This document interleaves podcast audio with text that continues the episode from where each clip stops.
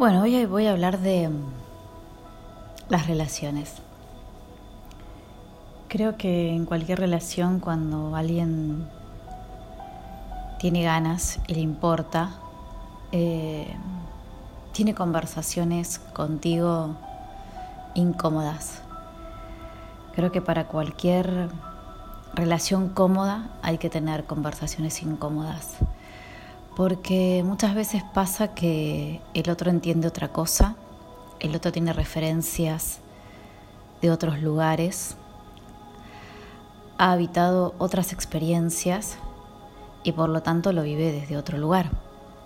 Entonces a veces hay que chequear qué entendió el otro o también informar cómo me estoy sintiendo, pero no informar en cuanto a informe meteorológico del tiempo, sino en cuanto a yo me estoy sintiendo así, yo siento que cada vez que vos haces esto, lo otro, pero poder permitirnos esa conversación sin juzgar, ¿no?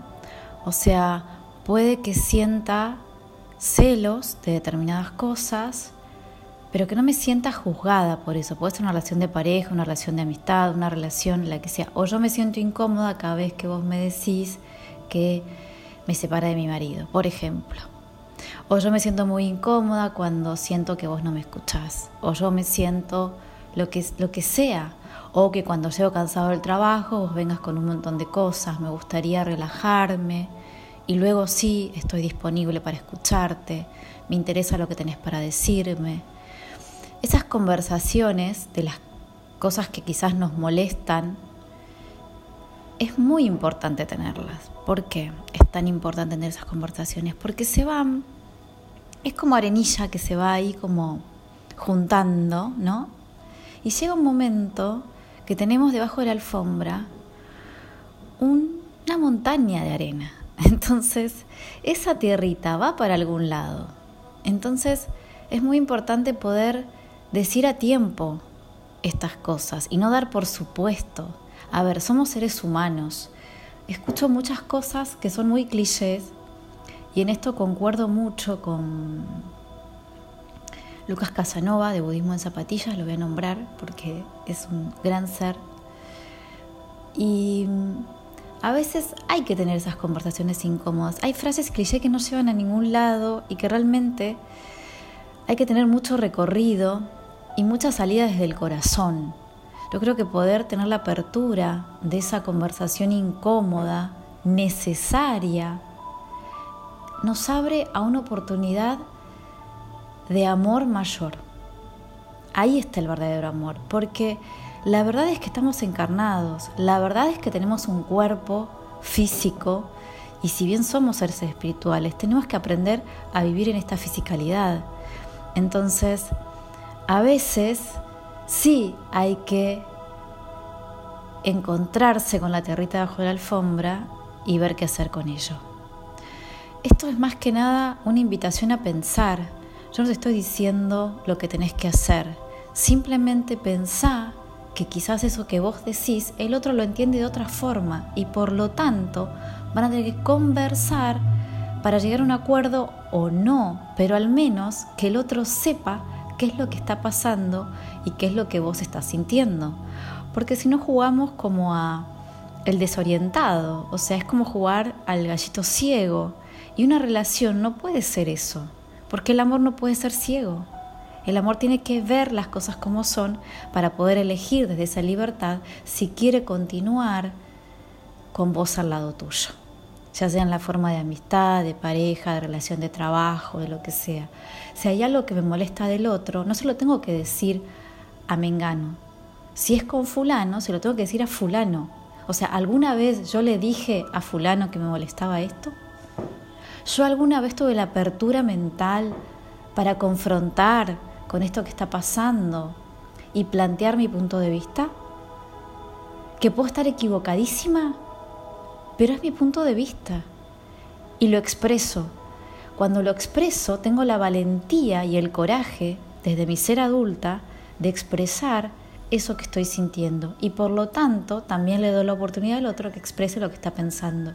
Y puede ser que yo me dé cuenta que esté equivocada, o puede ser que el otro se dé cuenta que esté equivocado, o puede ser que lleguemos a un acuerdo, o puede ser que sigamos en desacuerdo.